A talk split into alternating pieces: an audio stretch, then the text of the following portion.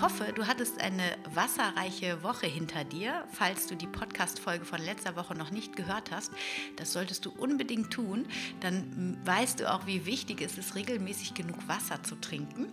Und heute habe ich wieder ein Interview für dich und ich habe mit der lieben Katrin Borkhoff gesprochen. Katrin war schon ähm, ziemlich am Anfang dieses Podcasts mal bei mir im Podcast äh, zu Gast und damals haben wir über ihre vegane Familie gesprochen. Heute, ähm, ja jetzt glaube ich zwei Jahre später tatsächlich, ähm, geht es um ein ganz anderes Thema, was wir damals schon angerissen hatten, aber wo wir gemerkt haben, das sprengt einfach den Rahmen. Wir sprechen heute über Hochsensibilität.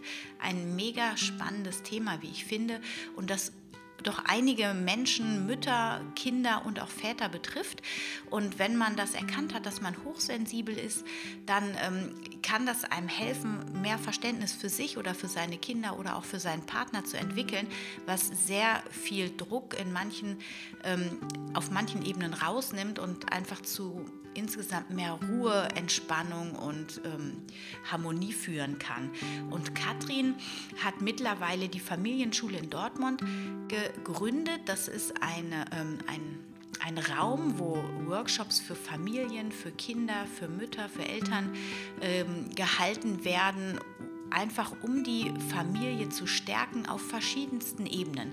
Sie selber ist Entspannungspädagogin im Thema Hochsensibilität, sehr fortgebildet und auch unheimlich, das ist so ihr Steckenpferd, aber auch ansonsten berät und coacht sie. Sie arbeitet dort auch mit äh, anderen Coaches zusammen und wo ich sie drüber kennengelernt habe, das war eigentlich ihr Blog Öko-Hippie Rabenmütter, der mich damals schon vom Namen irgendwie total angesprochen hat. Es war ewig lang einzugeben in der, ähm, in der Seite, in der Seitenleiste oben.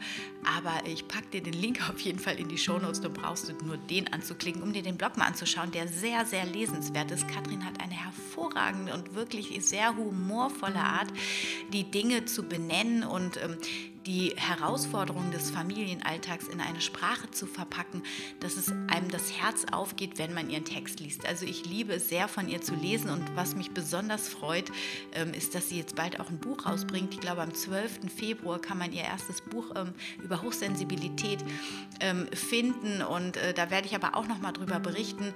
Ja, hier ist schon ganz viel Werbung an dieser Stelle, aber du siehst schon, also sei gespannt, das Interview, das war ein richtig schönes Gespräch. Allerdings hat die Technik nicht so ganz mitgespielt und mitten ähm, im Gespräch ist irgendwann mein Computer quasi aus dem Netz rausgeschmissen worden, sodass wir hinterher dann ähm, nochmal auf einer anderen Ebene die Aufnahme weitergeführt haben. So, das heißt, äh, zwischendrin, so ungefähr nach zehn Minuten gibt es einen kleinen Break und ähm, ja, da ist eventuell so eine kleine, ähm, ja, mal gucken, ob du es merkst, vielleicht merkst du es auch gar nicht. Ich habe die Sachen natürlich dann sauber zusammengeschnitten und ähm, nur, dass du Bescheid weißt, dass da eventuell auch der Ton sich etwas verändert hat. Ich wünsche dir jetzt aber erstmal viel, viel Freude und ähm, viele Erkenntnisse bei dieser Podcast-Folge und dem Interview mit Katrin.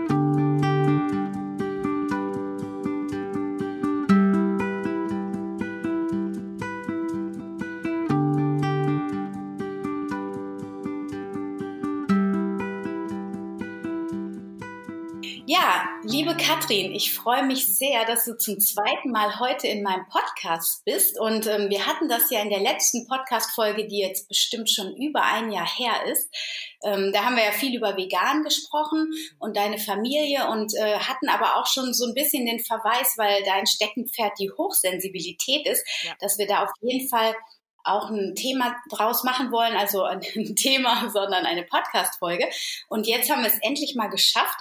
Und ich wünsche ähm, ja ein herzliches Willkommen an dich und schön, dass du da bist, liebe Katrin Bockhoff. Dankeschön, liebe Anna, auch noch einmal für die Einladung, dass ich jetzt hier nochmal die Chance bekomme, in deinem Podcast zu erzählen. Vielen, vielen lieben Dank. Ja, sehr gerne, weil ich meine, das Thema Hochsensibilität, das ähm, dass ich, also in meinem Empfinden ist das so in den letzten drei, vier Jahren immer äh, publiker geworden. Ja. Und vorher hatte ich den, also dieses Thema noch nie irgendwie, war für mich überhaupt gar kein Begriff. Und dann gab es eine Zeit, wo, wo irgendwie jeder Zweite auf einmal hochsensibel schien. Gefühlt, ja. ja Also die Frage ist ja erstmal, was ist Hochsensibilität eigentlich? Ja, also tatsächlich ist Hochsensibilität eine Veranlagung, ein Persönlichkeitsmerkmal, das so schätzt man zwischen 15 und 25 Prozent unserer Bevölkerung betrifft. Und das hat, ähm, ist tatsächlich ein sogenanntes fundamentales Persönlichkeitsmerkmal, also etwas, das ähm, erstens mittlerweile wissenschaftlich begründet ist und zweitens sich auch in der ähm, Tierwelt findet. Also es gibt tatsächlich auch zum Beispiel hochsensible Tiere oder zumindest ähm, die die den Anschein haben, durch diese besondere Sensitivität sich von den anderen abzuheben.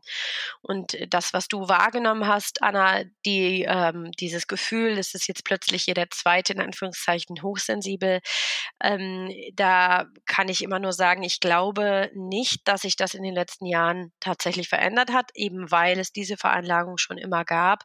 Der Unterschied ist allerdings, dass wir uns jetzt ähm, in unserer heutigen Zeit erlauben, darüber zu sprechen sprechen. Wir haben uns einfach dahingehend verändert. Ähm, also es ist, es ist kein Trend, äh, weil die meisten Menschen, ähm, die hochsensibel sind, auch gar nicht immer von Anfang an stolz darauf sind und hochsensibel sein wollen, sondern eigentlich eher das Gegenteil, sich eher wünschen würden, es würde aufhören.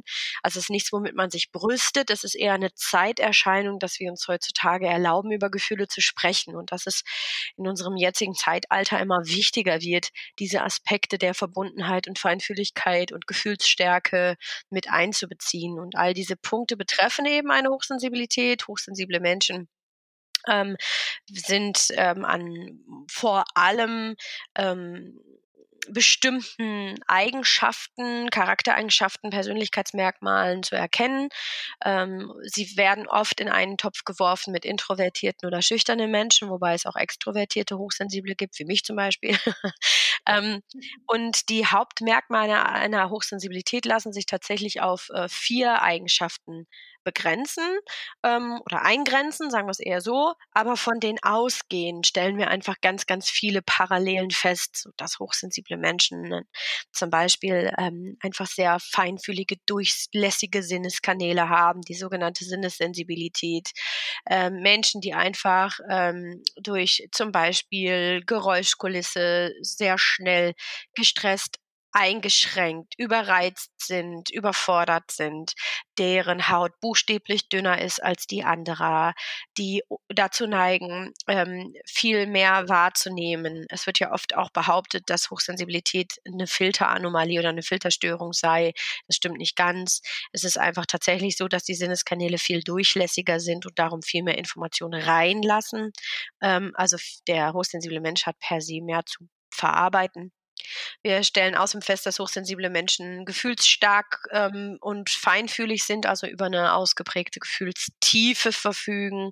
Das ähm, ist immer so Spitzen innerhalb des Emotions, äh, der Emotionsskala gibt. Ne? Dieses klassische von Himmel hoch jauchzend zu Tode betrübt, äh, meistens in Extrem dazwischen gibt es da nicht viel aus. Es hat da sehr viel Anpassung stattgefunden. Dann sind wir durchaus auch in der Lage, uns mal zurückzunehmen mit unseren Gefühlen. Aber generell ist halt tatsächlich so, ähm, eine, eine Traurigkeit ist sehr massiv, eine Wut ist sehr massiv. Gleichzeitig natürlich auch eine überbordende Liebe, eine überwältigende Leidenschaft. Also da diese Spitzen dieser Gefühle, dazu sind wir ähm, in der Lage.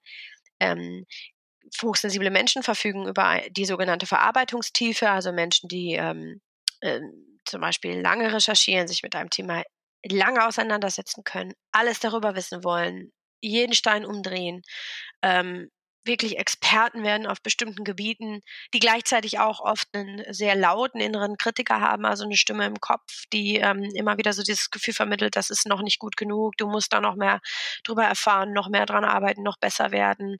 Ähm, sie neigen häufig dazu, sich in kreativen Prozessen, in kreativer Arbeit ausdrücken zu können oder entspannen zu können. Ähm, das zentrale Problem bei einer Hochsensibilität ist aber tatsächlich dieses vierte Merkmal, nämlich die Neigung zur Überreizung, Überstimulierung.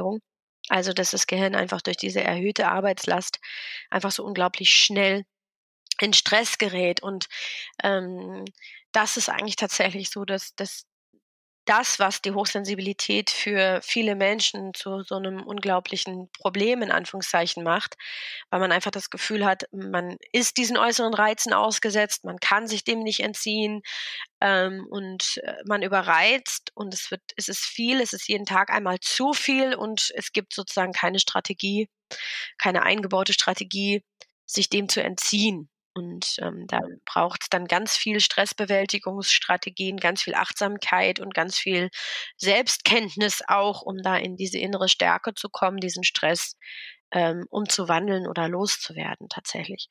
Ja, und das ist so grob, grob gesagt ähm, die Veranlagung. Ganz wichtig auch zu sagen, dass es keine Krankheit ist. Es ist also kein keine Diagnose, die da gestellt werden muss, nichts, womit man sich jetzt irgendwie etikettieren muss oder Medikamente braucht oder oder ähm, Hochsensibilität ist eine Veranlagung, mit der man mit ein paar richtigen Handgriffen und Strategien tatsächlich wirklich ein sehr, sehr gutes Leben führen, führen kann. Hm.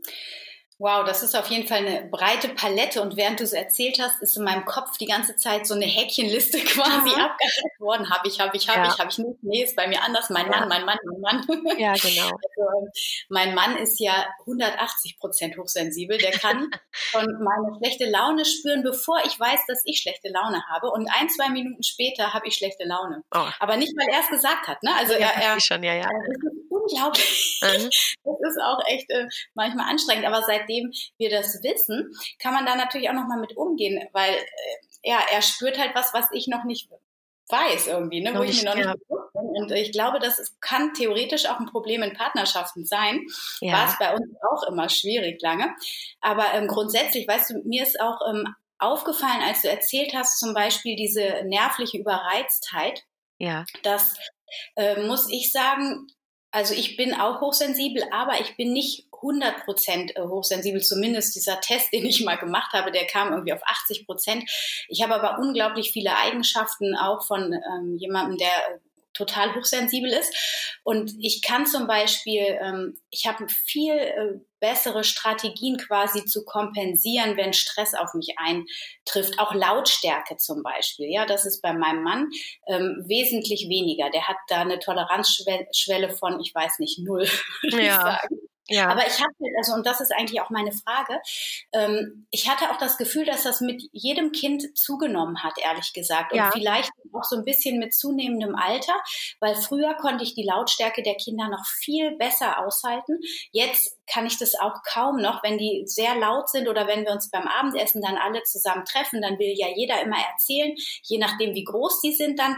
Die Kleinen, die machen dann über Lärm oder irgendwelchen Gedöns, machen die dann irgendwie ähm, ihre Aufmerksamkeit, ziehen die dann auf sich und äh, das ist dann schnell so viel mhm. und dann ähm, reißt einem ja schon oft äh, der Geduldsfaden, wenn das dann alles so turbulent ist. Und ich habe aber das Gefühl, dass das auch damit äh, zusammenhängt, dass ich insgesamt ähm, mehr, ja, viel angestrengter bin, weil ich viel mehr arbeite, weil ich viel mehr Aufgaben genau. habe als vor mhm. acht Jahren irgendwie. Ähm, heißt das dann, das ist auch normal, weil ich einfach Mutter bin, weil dann würden sich eventuell auch sind alle mit hochsensibel.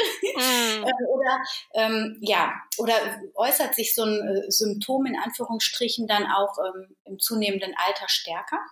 Also ich glaube, und das ist so ein bisschen meine Beobachtung aus den letzten Jahren und der Arbeit mit hochsensiblen Menschen. Und äh, also die Wissenschaft sagt, entweder bist du hochsensibel oder du bist es nicht. Aber meine Erfahrung zeigt, dass wir ja immer, und das ist eigentlich nur logisch, ähm, wenn genügend Ressourcen und Reserven vorhanden sind, dann kommen wir mit stressigen Situationen und belastenden Situationen, kommen wir natürlich besser zurecht, als wenn die nicht mehr da sind. Und je nachdem, wie viele Rollen wir in unserem Leben einnehmen und wie viele Aufgaben diese jeweilige Rolle zu bewältigen hat, werden Ressourcen gezogen. Und je mehr wir zu tun haben und oder je mehr wir uns auch selbst zur Aufgabe machen, umso mehr benötigen wir eben diese Ressourcen zur Erfüllung dieser Verpflichtung oder dieser Aufgaben.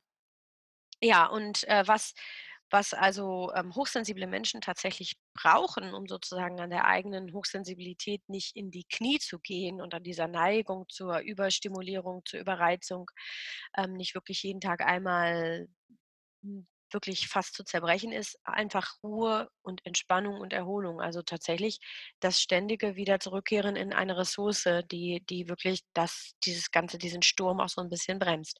Und das ist so der erste Punkt, weshalb so vielen Menschen ähm, erst klar wird, dass sie hochsensibel sind, wenn sie Eltern werden, weil genau das, dieses Fenster für Erholung und Entspannung, das wird einfach kleiner, wenn es überhaupt noch vorhanden ist. Ganz oft ist es ja so, wenn Kinder in unser Leben kommen, dass wir einfach uns, uns schon so sehr damit beschäftigt sehen mit diesen Kindern, dass wir gar, gar kein Zeitfenster für uns selbst mehr haben.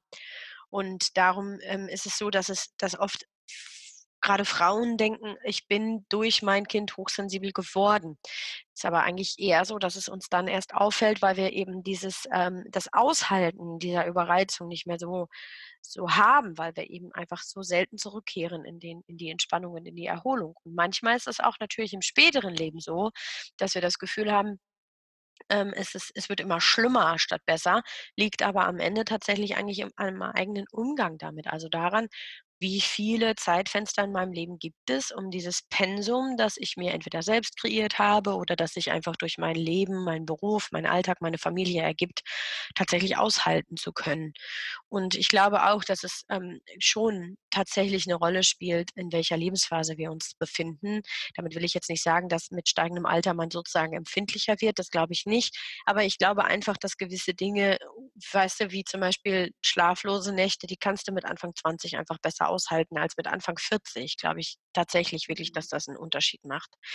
Ähm, und ähm, auch, was da auch mit reinspielt, ist, wenn wir einmal anfangen, tatsächlich uns ähm, Erholung als Ausgleich ähm, zu erlauben, dann brauchen wir eigentlich in der Regel auch immer mehr davon. Wir merken dann ähm, eigentlich, wie gut es uns tut und ähm, dann wird, steigt auch sozusagen das Verlangen des Körpers und der Seele so danach wirklich in diese Stressbewältigung zu kommen und in die Ruhe zu kommen, ähm, steigt eher, als dass wir sagen können, ach, jetzt reichen mir drei Minuten äh, tief durchatmen am Tag plötzlich aus. Nee, wir wissen ja, was uns gut tut und das, was uns gut tut und was uns auch wirklich in die Ruhe bringt, vor dem wollen wir eigentlich dann das wollen wir mindestens erhalten, wenn nicht sogar immer auch ein bisschen mehr. Und dann kommt ja auch dazu, du hast es mir ja vorhin selbst erzählt, du hast zum Beispiel auch zwei Teenies. Es gibt ja diesen, diesen Spruch, kleine Kinder, kleine Sorgen, große Kinder, große Sorgen. Weiß ich nicht, ob der stimmt, kann ich noch nicht mitreden, weil meine Kinder noch deutlich jünger sind. Aber ich glaube trotzdem, dass die Herausforderungen einfach die, die verändern sich ja, die gestalten sich ja immer anders. Also es ist ja nicht so, dass man jetzt sagen könnte, jetzt habe ich Kinder, die sind Teenies und die brauchen mich gar nicht mehr so sehr wie damals, als ich irgendwie alle 20 Minuten stillen musste. Ich glaube einfach, dass die, die Herausforderungen, die sich ergeben, die werden ja auch einfach anders. Ja? Die werden auch emotional nicht weniger. Es ist ja nicht so, dass es einem mit steigendem Alter der Kinder irgendwie egaler wird oder sowas. Nee, die Herausforderungen mit Kindern in der Familie bleiben ja die gleichen.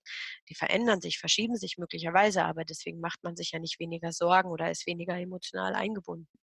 Und wenn die Kinder älter werden, fangen wir ja auch meistens an, dann wieder mehr zu arbeiten, wieder mehr andere Dinge in unser Leben mhm. einzubeziehen. Und das ist auch Stress. Das kreiert auch Stress. Also mhm. am Ende des Tages ist, ist sozusagen der Trick immer, genau diese, dieses, dieses Gleichgewicht zu halten, die Waage zu halten zwischen Anspannung und Entspannung, zwischen Stress und Erholung, zwischen der Hochsensibilität, die ist und einem ausgleichenden Faktor, einem, einem ähm, ja, einer Schutzstrategie sozusagen.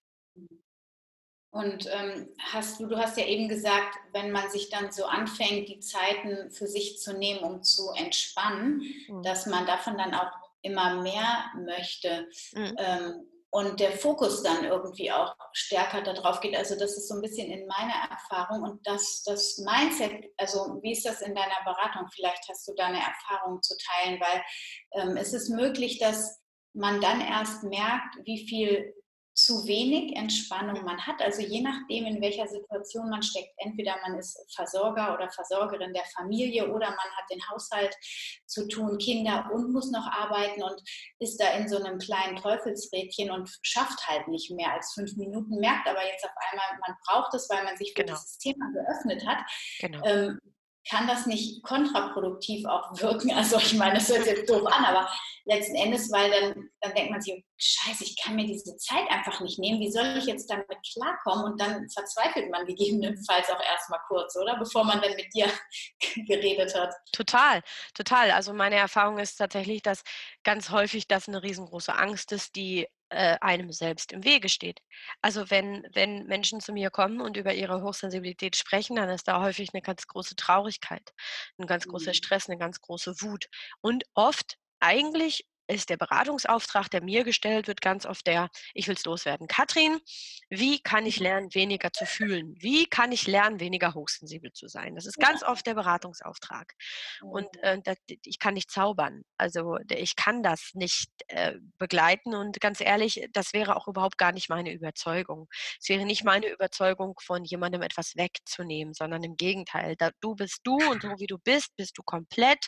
Und wir müssen eigentlich immer nur lernen, oder wir dürfen lernen, das ist eigentlich viel, viel entscheidender, wir dürfen lernen, dass das, wie ich bin und so komplett, wie ich bin, das ergibt auch alles ein komplettes Bild. Ich darf aufhören, an mir rumzuwerken. Ich darf aufhören, ähm, mir, ähm, an mir ähm, Optimierungen ähm, stattfinden zu lassen, mich zu verbessern oder mich leistungsfähiger zu machen, Dinge besser aushalten zu können, Dinge länger, länger durchhalten zu können, nicht immer so empfindlich zu sein, nicht immer so schnell aufzugeben. Das ist ja auf die Wahrnehmung von hochsensiblen Menschen.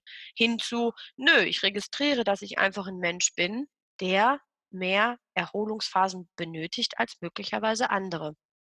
Das schaffe ich mhm. zum Beispiel, indem ich aufhöre, mich zu vergleichen mit anderen Menschen, die dieses Pensum vielleicht gar nicht so sehr brauchen. Und das schaffe ich, indem ich anfange, mich selbst einfach so zu, anzuerkennen, wie ich bin. Und mein, mein, äh, meine Empfehlung, wenn jemand zu mir kommt und sagt, boah, ich bräuchte einfach mal fünf Minuten am Tag mit einer Tasse Tee an meinem Tisch und ähm, irgendwie eine Ruhephase von fünf Minuten. Ich will einfach nur mal fünf Minuten durchatmen. Aber ich kann mir diese fünf Minuten nicht nehmen, dann bin ich ganz oft wirklich ganz schnell dabei und sage, alles klar, wenn du sagst, du kannst dir die fünf Minuten nicht nehmen, dann nimm dir eine Stunde. Dann ja. sieh zu, dass du eine, ne, du bist Yogalehrerin, Anna, du weißt, dass fünf Minuten Yoga hat nicht den gleichen Effekt wie 90 Minuten. Das hat niemals den gleichen Effekt. Und das können wir uns einreden, aber wir müssen wirklich so ehrlich sein und sagen, will ich jetzt eigentlich Entspannung nur konsumieren oder will ich wirklich in die Entspannung eintauchen und will wirklich was Gutes für mich? Oder ist es nur so, dass sozusagen meine Hoffnung eigentlich streng genommen äh, oder st äh, streng geheim ist? Ähm, ich mache jetzt fünf Minuten tief durchatmen, dann geht es mir besser, dann bin ich nicht mehr so empfindlich, dann kann ich, bin ich wieder leistungsfähig. Das will ich nicht und das berate ich auch tatsächlich nicht. Sondern mhm. ich möchte gerne, dass Menschen in diesen tiefen Zustand der Entspannung und der Selbstkenntnis kommen und da ist einfach das weiß ich, brauche ich dir glücklicherweise nicht erklären. Als Yoga-Lehrerin ist es total logisch. Da hat 90 Minuten einen anderen Effekt als fünf Minuten. Mhm. Also mit anderen Worten, da steht, steckt oft eine Angst dahinter und oft gerade auch bei Müttern die Angst, ähm, oh Gott, wenn ich jetzt anfange und mich hinsetze und mich ausruhe, wenn ich damit einmal anfange, boah, dann kriege ich hier meinen Haushalt nicht mehr auf die Kette. Da bleibt alles. Ne? Ja, Dann kriege ich den Haushalt nicht mehr auf die Kette. Ich habe noch so viel zu erledigen. Wenn ich mich jetzt hinsetze und entspanne, dann komme ich nicht mehr hoch. Aber für mich ist das ein Zeichen. Also wenn der Körper so weit ist, bei fünf Minuten zu sagen, jetzt, jetzt stehst du nicht mehr auf, dann, dann ist das eine Einladung, da mal hinzugucken und mir mal klar zu machen, boah, so kaputt bin ich eigentlich, dass ich mhm. mich nicht mal fünf Minuten hinsetzen kann, ähm, ohne mhm. dass mein Körper da sofort sagt, bleib verdammt noch mal sitzen. Also das hat ganz viel damit zu, zu tun, dass wir den Fokus drehen, weg von dieser defizitorientierten Haltung der Hochsensibilität, die schwächt mich, die macht mich traurig, die macht mich melancholisch, die macht mich lethargisch hinzu, boah, ähm, die macht mich auf was aufmerksam. Wenn ich schon nicht mehr in der Lage bin, fünf Minuten in Ruhe einen Kaffee zu trinken und danach mich wieder anzukurbeln, dann brauche ich offensichtlich die 90 Minuten, so wie du es gerade gesagt hast. Ne? Dann, dann ist dann ein Hunger nach was anderem als durchzupowern den ganzen Tag. Absolut. Und ähm, was ich auch noch festgestellt habe jetzt im Zusammenleben mit äh, meinem hochsensiblen Mann ist, dass wenn man so einen riesen Tank leergesaugt hat, ja, über Jahre, weil man nicht gut auf sich geachtet hat, vielleicht aus welchem Grund auch immer, ja, meistens ist es bei Eltern ja Verantwortungsbewusstsein, was ja durchaus positiv ist, aber äh, wenn man dadurch sich selbst so vergessen hat, dann ist natürlich die Angst so ein bisschen auch berechtigt, dass man, wenn man sich entspannt, wirklich ähm, erstmal wirklich lange braucht, um wieder in die Kraft zu kommen. Und da merke ich immer wieder, dass da das Mindset super entscheidend ist, so weil ähm, ich kann natürlich Angst haben, dass ich nicht wieder rauskomme. Vielleicht ist das auch eine berechtigte Angst, aber ich kann ja auch entscheiden, dass ich da wieder rauskomme. Richtig. Ja, und ich, sage, dass ich sage, okay, ich nehme mir jetzt die fünf Minuten, ich nehme mir am Anfang vielleicht, ähm, fangen wir mal mit einer Stunde jeden Tag an. Das ist schon hoch. Aber wenn ich jetzt in genau. so einer krassen Erschöpfung bin, fange ich mit einer Stunde an und ritualisiere das. Entweder mit einer Meditation oder einfach mit zum Beispiel auch einer Yoga-Übung, die äh, Energie in den Körper bringt. Es gibt da so verschiedene Möglichkeiten, wo dann das Energielevel des Körpers von allein in Anführungsstrichen angehoben wird. Oder sonst irgendetwas, was einem Kraft gibt und was einem Freude bereitet.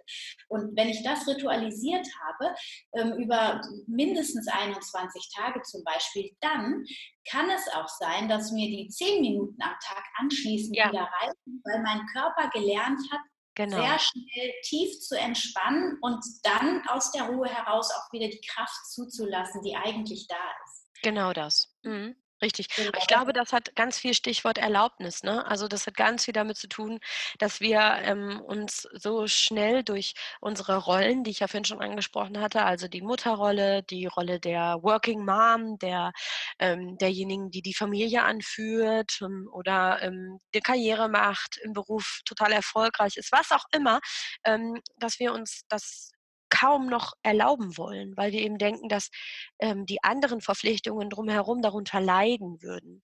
Und dass wir mhm. lernen dürfen, dass keine, ähm, kein Lebensbereich ähm, reduziert werden muss. Also es gibt, es ist genug vom Kuchen da sozusagen. Wir dürfen lernen, alles miteinander zu integrieren, alle Lebensbereiche. Ich glaube, das ist oft, hat oft was mit Erlaubnis zu tun und gerade oft auch so in der Mutterschaft, also dass ähm, ich bin jetzt Mutter und ich muss das jetzt machen, das ist jetzt halt mein, mein Job.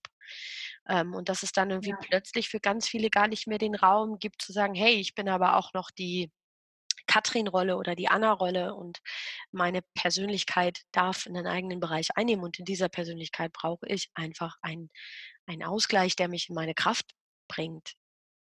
Ne? Ja.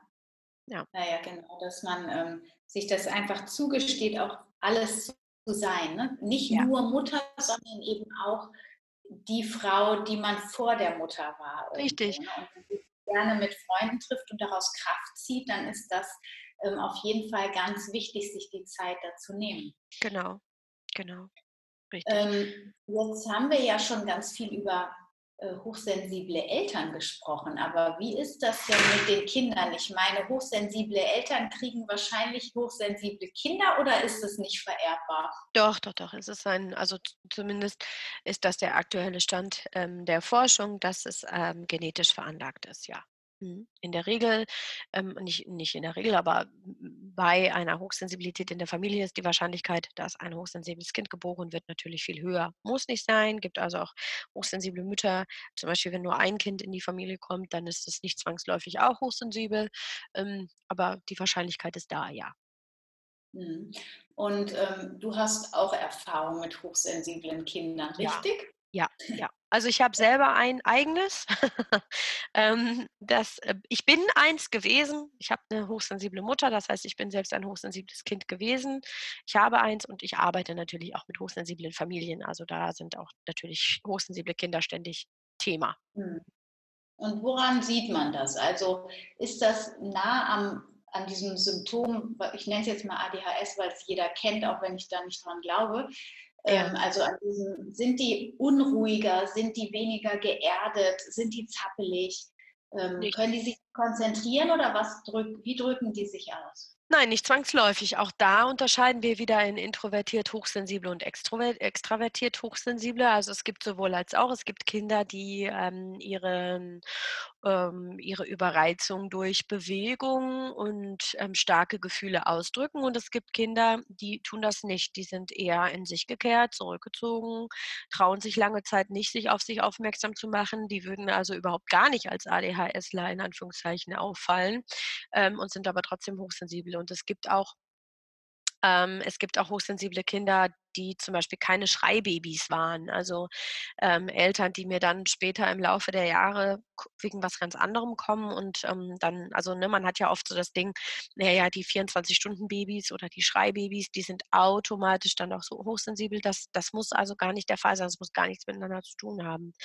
Eine Hochsensibilität mhm. bei einem Kind hat die gleichen vier ähm, ähm, Merkmale, Persönlichkeitsmerkmale, Eigenschaften, wie auch immer man es nennen möchte. Also die Sinnessensibilität, die Gefühlstiefe, die Verarbeitungstiefe und die Neigung zur Überreizung. Und auch von denen ausgehend gibt es natürlich wieder ganz viele weitere Merkmale. Bei Kindern ähm, die zum Beispiel sehr schreckhaft sind, die, ähm, äh, die in Trennungssituationen ähm, ganz starke Gefühle zeigen, die ganz schwer ins Vertrauen zu anderen Menschen kommen, die ähm, sich über Jahre oder Monate oder Wochen oder Stunden hinweg mit einer der ein und derselben Tätigkeit beschäftigen können. Ähm, Kinder, die ähm, zum Beispiel großen Wert auf Kleidung legen, also soll heißen, die nasse, schmutzige Kleidung kaum aushalten können, die Etiketten aus T-Shirts raus rausgeschnitten haben wollen, die Bündchen oder Bändchen oder was auch immer nicht mögen. Oder tatsächlich, also mein Sohn, das ist mittlerweile etabliert, der hat also wirklich fünfmal die gleiche Jeans und sechsmal dasselbe T-Shirt im Schrank, weil der einfach weiß, das geht immer. Da, da hast du keine Probleme, das zieht er an und ähm, äh, ne, oder so, so, wo Reißverschluss wirklich kratzt. Also, oder die zum Beispiel auch beim Essen, ich glaube, ähm, ich weiß gar nicht, ob wir da beim letzten Podcast auch schon drüber gesprochen hatten, aber ich durfte es ja für euer Buch, durfte ich es ja mit, mit reinbringen. Also tatsächlich wirklich Konsistenzen oder Geschmäcker so richtig ähm, ablehnen können. Also die wirklich ähm, zum Beispiel Meerkornbrötchen nicht aushalten wegen der vielen verschiedenen Körner obendrauf und sowas alles. Mhm.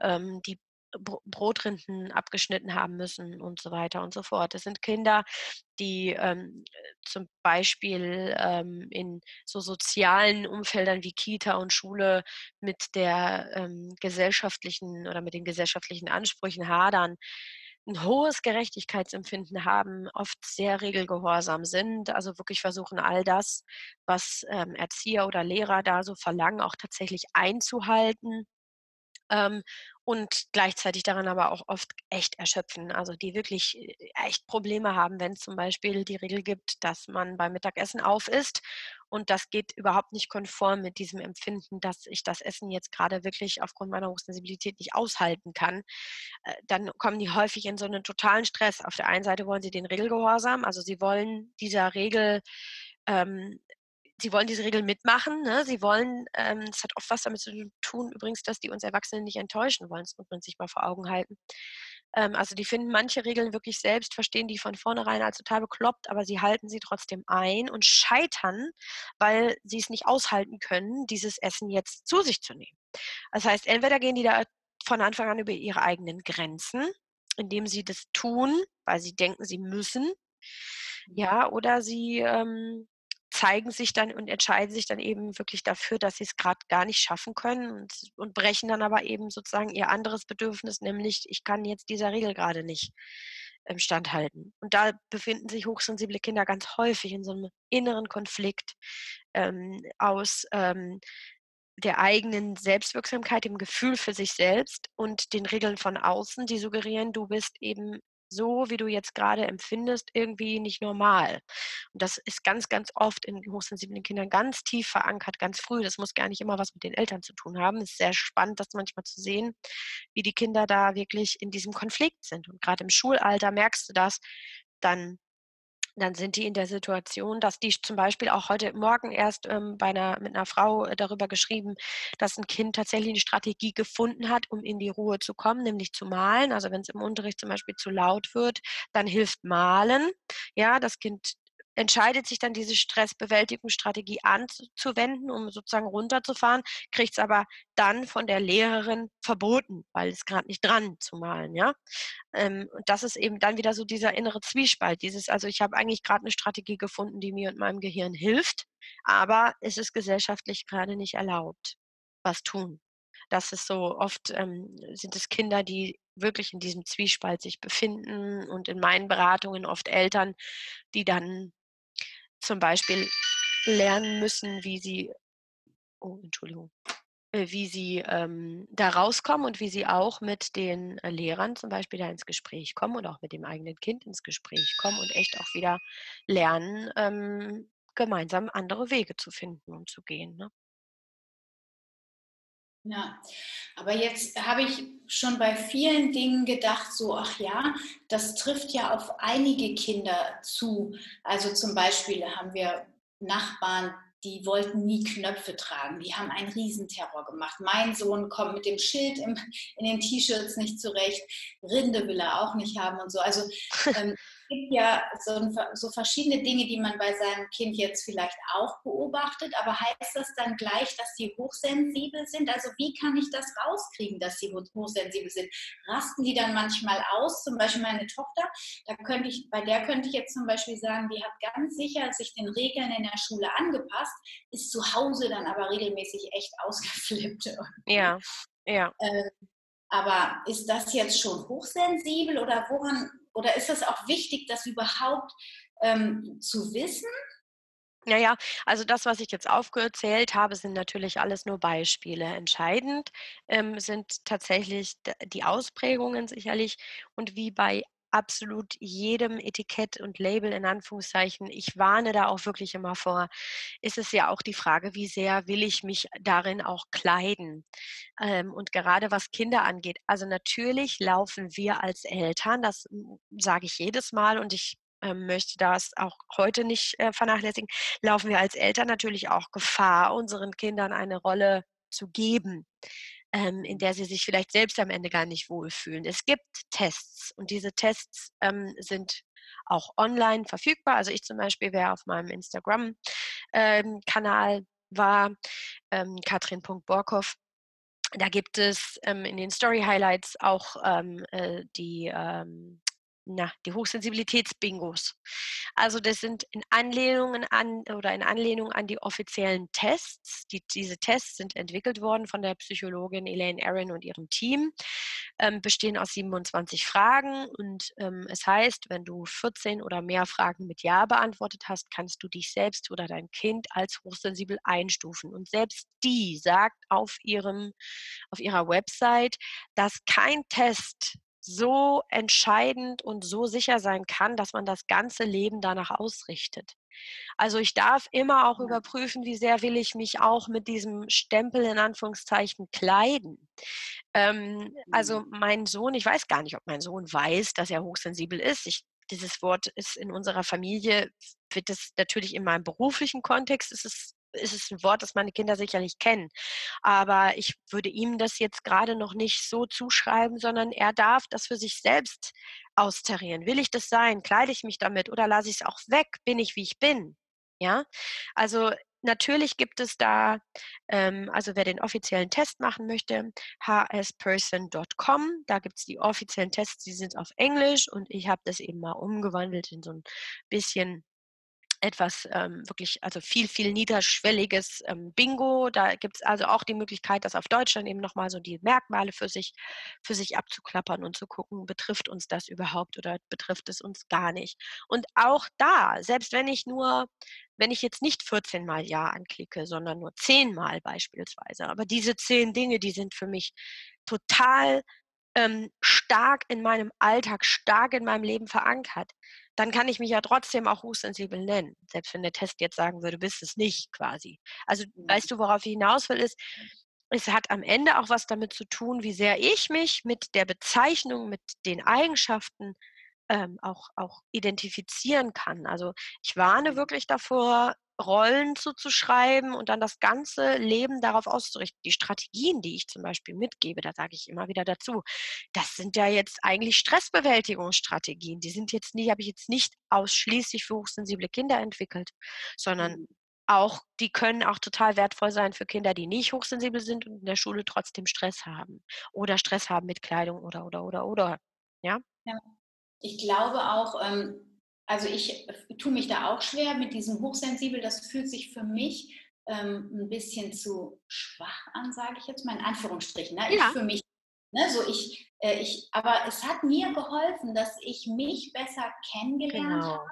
Und Richtig. vor allem viel mehr Mitgefühl mit mir habe. Mhm. Und eben genauso kann ich das auch nutzen meinen Kindern gegenüber, weil ich ja. merke, oh krass, da läuft jetzt gerade was schief, aber das liegt eben daran, die sind überreizt. Ich weiß das, die haben größere Antennen und die nehmen mehr wahr und so weiter. Das weiß ich als Mutter für mich, habe dadurch genau. viel mehr Verständnis und kann viel schneller aus dem Ärger, der auch manchmal da ist, oder aus der Wut viel schneller ins Mitgefühl und dann kann ich den Raum liebevoll.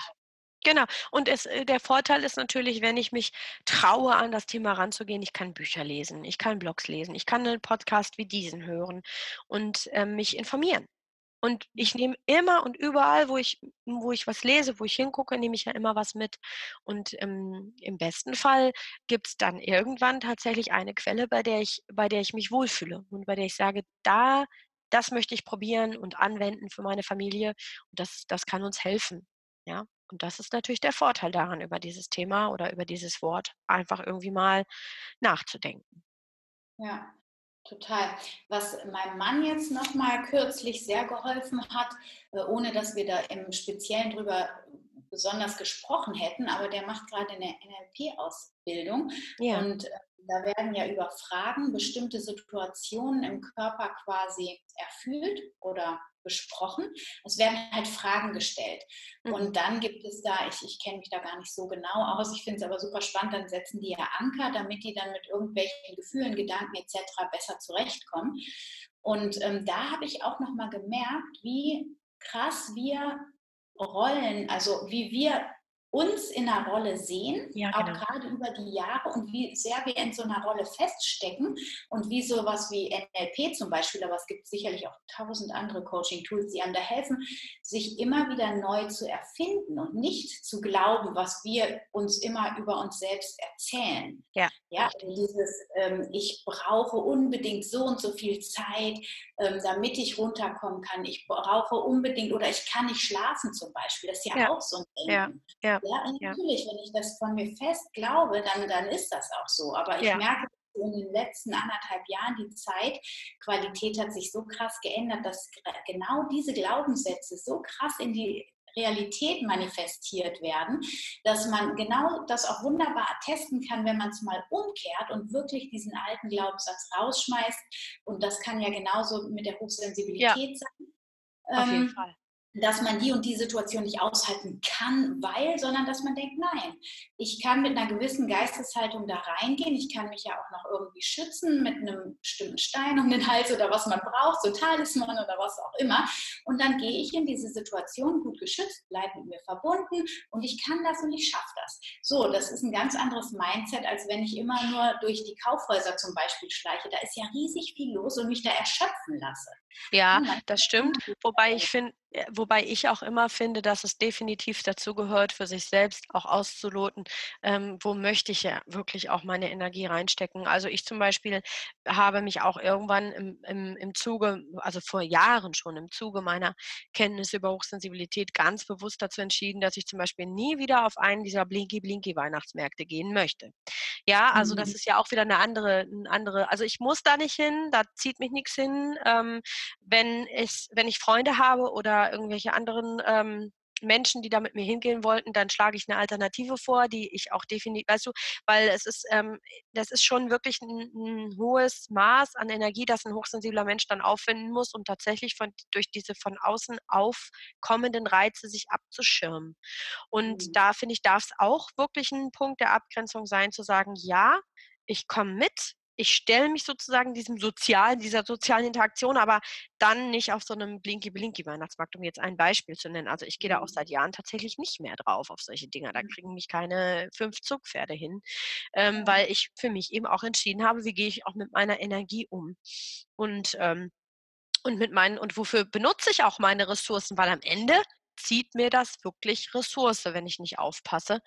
Und, ähm, da, habe ich halt da finde ich, ist es auch, ähm, 'nen 'ne Entscheidung, eine ganz persönliche zu sagen: „Boah, wofür gebe ich meine Ressourcen eigentlich her oder wofür wende ich sie an und wo sage ich gleich von vornherein: „Nö, nö, also da da nicht mehr. Das mache ich nicht mehr.“ Und das ist manchmal für hochsensible Menschen total wichtig, auch da die Erlaubnis zu kriegen, weil gerade dieses Nein sagen und und auch abgrenzen sich abgrenzen und zu sagen: „Boah, ich stelle mich dem jetzt einfach ich habe mich“ das ist ja weißt du, manchmal, äh, so eine so 'ne Art Konfrontationstherapie, äh, wird einem eingeredet, ne? Also, gerade viele hochsensible Menschen haben irgendwie eine Therapie hinter sich und denken dann: „Ich muss jetzt einfach nur zwölfmal auf so einen Weihnachtsmarkt gehen und dann kann ich mich dem kann ich das auch aushalten.“ Und da warne ich tatsächlich sehr vor, weil das das geht mit einem hohen Energieverlust einher. Das ist oft eine große Ressourcenverschwendung und wenn ich weiß, ich habe von diesem Weihnachtsmarkt für mein Leben keinen Gewinn, dann darf ich auch sagen: „Da gehe ich nicht mehr hin.“ Du hast natürlich recht, bei ganz vielen anderen Dingen ist es so, dass wir zum Beispiel gerade, weil wir Kinder haben,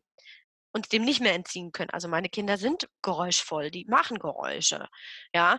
Und da kann ich dann natürlich nicht sagen, so: „Ich kann diese Geräusche nicht aushalten.“ Ja, wohin mit meinen Kindern? Ich kann die ja nicht oder ich will die nicht an 'ne Kette in 'n Keller sperren. Da Ja, braucht's dann ganz andere Strategien und 'n anderes Mindset, in mich innerhalb meiner Familie trotzdem wohlzufühlen. Genau. Absolut. Und wie machst du das? Wo wir gerade da wo du das hast. Wie kriegst du das hin? Ja. Du hast ja auch noch 2 Jungs, oder? Ich habe 2 Jungs, ja. Ich habe 2 Jungs. ordentlich Rambazamba manchmal. Hm, es kommt drauf an. Also, der eine ist der nicht hochsensible, der der ist, ähm, ein ein unglaublich aktives, temperamentvolles Kind, das ganz viel Spaß am Leben hat tatsächlich. Also, der singt und tanzt den ganzen Tag lautstark und ist auch so 'n Musikertyp. Also, der gibt tatsächlich Geräusche von sich. Ähm, der andere, der Hochsensible, der zieht sich auch super gern einfach zurück. Den siehst du manchmal stundenlang nicht, ähm, weil der dann einfach in seinem Zimmer ist, Hörspiel hört oder Lego baut oder so was. Von daher, ja, klar, es gibt, ähm, Phasen an unserem Tag, die eher geräuschvoll ablaufen. Allerdings habe ich auch Kinder, die sich auch mittlerweile super gerne daneben setzen und stundenlang vorgelesen bekommen. Wir haben da unsere Strategien entwickelt, die irgendwie zu uns allen passen. Aber wenn du mich jetzt so fragst: „Wie machst du das?“ Also, dann sage ich dir als allererstes mal Oropax. Wirklich wahr. Also Echt, ähm, äh, ich kenne Mütter, die da für sich klar sagen: „Ne, mag ich nicht, das ist für mich 'n Beziehungsverlust.“ Aber ich kenne auch also, ich zum Beispiel höre durch wenn ich selbst wenn ich im Wald Oropax drin habe, höre ich noch das Vogelgezwitscher und das, äh, Rauschen vom Laub und so. Also, meine Ohren sind da wirklich supergut und das ist dann für mich echt einfach 'nen Schutz, die Dinger drauf, dann höre ich diese Spitzen nicht mehr so krass, das Schrille vom Schreien zum Beispiel kann ich besser aushalten. Also, grade in der Babyzeit waren Oropax ehrlich 'n Geschenk. Das konnte ich einfach das Schreien von 'nem Baby zu trösten meiner hat echt viel geweint ähm, konnte ich länger aushalten mit Oropax drin. Also, ich wäre viel schneller überreizt ohne. Ja, und dann das tatsächlich, ähm, Anna, was soll ich dir sagen? Äh, all die Strategien, die ich an die Frauen weitergebe, wende ich selber für mich auch an. Also, es Mhm. gibt einfach Zeitfenster am Tag, die gehören nur mir. Ähm, und ich bin bin tatsächlich, äh, echt kompromisslos, was meine eigene Erholung angeht. Also, wenn ich merke, da rollt das Gewitter an und ich spüre richtig, wie ich überreizt bin und so, dann wird das kommuniziert. Dann ist wirklich der Satz: „Ich brauche eine Pause“ oder „Ich brauche jetzt Zeit für mich“ oder „Ich brauche ich will jetzt meditieren“ oder was auch immer.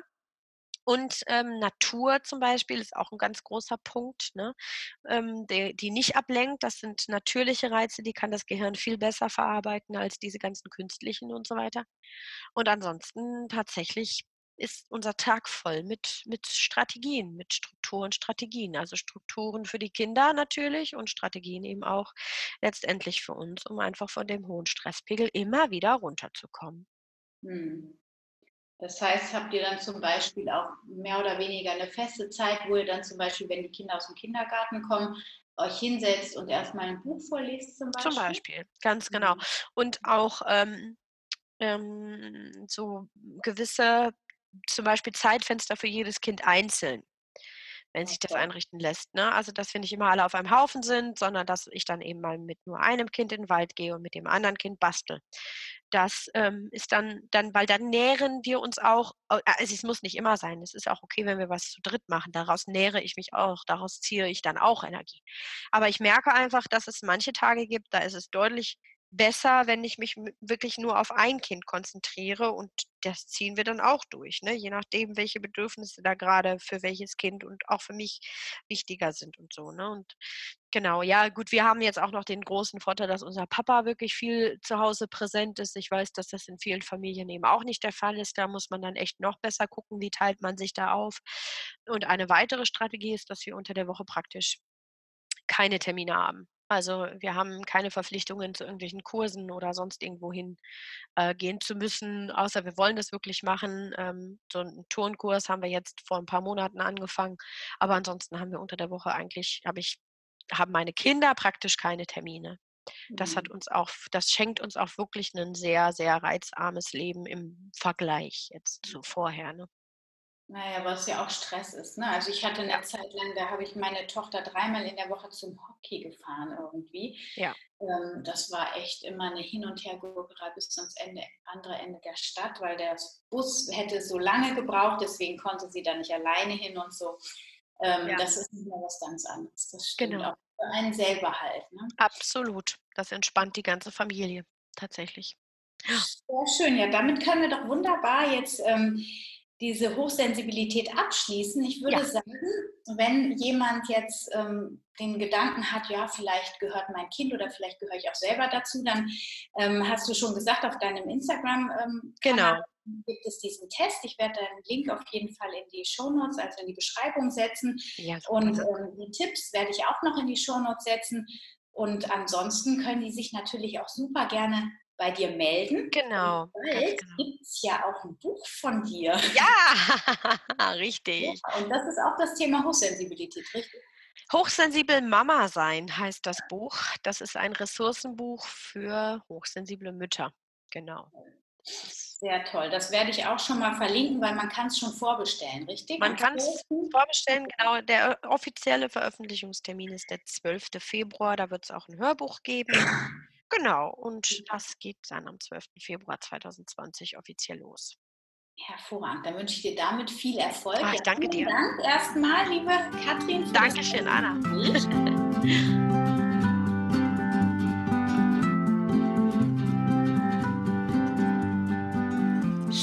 wieder dabei gewesen bist bei Wemmeli, dem Podcast rund um das vegan-vegetarische Leben in der Familie. Ich hoffe, du hast einiges über die Hochsensibilität mitgenommen für dich. Ich habe auch den Test nochmal in die Beschreibungen gepackt und auch das Buch für hochsensible Mamas, das ab dem 12.02. von Katrin Borkhoff im Buchhandel erscheint.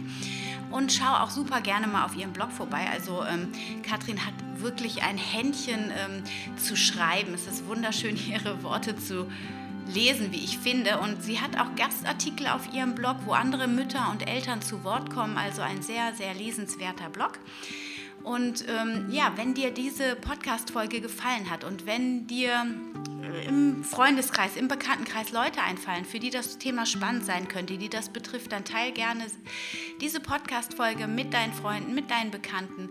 Wenn du mir helfen möchtest, schreib mir eine Rezension auf iTunes. Da kommen jetzt immer mehr zusammen und ich bin so, so dankbar. Ich muss auch unbedingt mal anfangen, ein oder andere vorzulesen. Das Feedback, das tut einfach so gut zu hören, dass da draußen jemand ist, der meinen Podcast hört und das auch noch gefällt.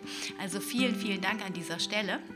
Und noch etwas, wenn du bis jetzt noch dran geblieben bist, hast du Glück, denn dann kriegst du jetzt auch mit, dass das Gruppencoaching 2 ab morgen freigeschaltet wird zu buchen. Und zwar geht es dann im zweiten Teil des Gruppencoachings, den man auch ganz unabhängig von anderen, an, äh, allen anderen Gruppencoachings buchen kann, geht es um zuckerfrei und Darmgesundheit. Ein super, super wichtiges Thema. Also selbst wenn du nicht vegan bist, ist es ein total spannendes Thema für eine gesunde, vollwertige Ernährung, ob in Familien oder alleine ähm, total wichtig kam. Die ist dann Spezialist im, im Darmbereich mittlerweile und ich übernehme das ähm, Zuckerfrei-Thema und wir werden erstmal ähm, wirklich den Zucker ganz von der Liste streichen und dann langsam über gesunde Zuckeralternativen wieder einschleichen lassen oder eben auch nicht. Das bleibt natürlich jedem Coach dann auch selbst überlassen.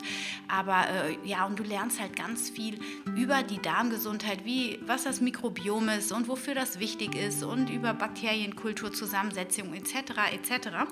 Also falls du Lust hast, da tiefer einzusteigen, dann schau mal. Ich setze auch diesen Link jetzt nochmal in die Shownotes rein unter www.vegane-familien.de slash Gruppencoaching 2020 oder schau bei mir auf Instagram anna-meinert. Dort sind die Links in Linktree auch drin.